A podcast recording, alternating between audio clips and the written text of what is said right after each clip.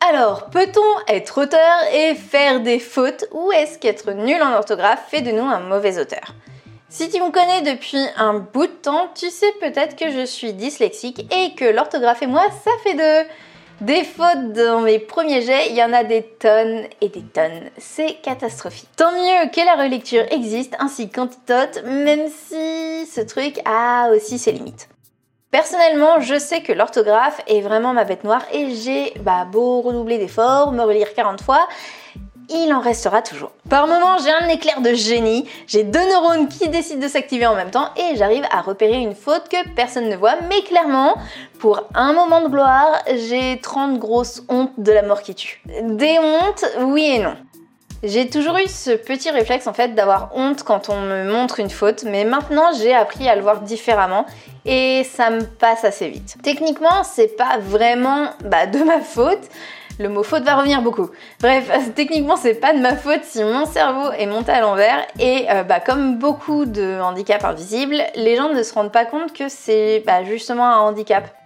En fait, ma comparaison va être vraiment foireuse mais dire qu'une personne dyslexique devrait avoir honte de faire des fautes, ça reviendrait, toute propension gardée bien entendu, à dire qu'un manchot doit avoir honte de pas savoir faire des tractions.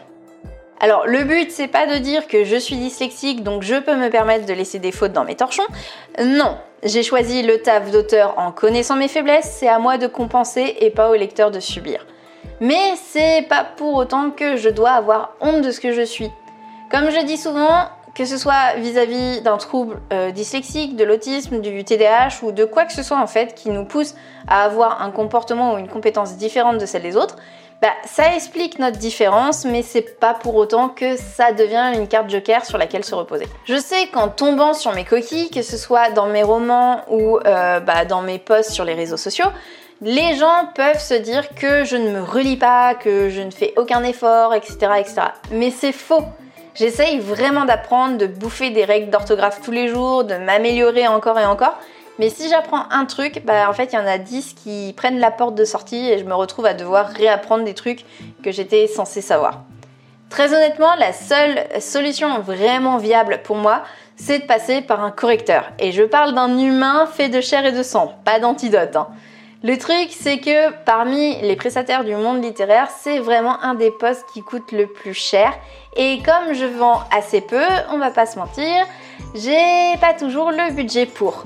Dès que je peux, j'essaye au max de passer par un correcteur. Mais parfois, c'est clairement pas possible. Et ouais, j'avoue que là, pour le coup, je le viens un peu comme une défaite de pas pouvoir passer par un correcteur parce que c'est l'élément sur lequel je sais que je pêche totalement et pour lequel il me faut de l'aide. Être nul en orthographe ne fait pas de moi une mauvaise auteure. Et ça devrait pas être une honte en fait parce que bah, les correcteurs sont là pour ça. Mais c'est vrai que trouver plein de fautes dans un bouquin ne fait pas qualitatif et j'en suis consciente. C'est pour ça que je donne tout ce que j'ai pour essayer de résoudre ça. Mais bon, un lecteur reste un client, il est pas là pour faire la charité et c'est son expérience finale qui est importante, pas les montagnes que toi t'as traversées bah, en tant qu'auteur. Alors on s'accroche, on bûche et on tente de pondre le meilleur torchon possible. Voilà, j'espère que ce petit podcast t'aura plu. Moi, je te dis à la semaine prochaine. Je t'embrasse fort, c'était Mélanie.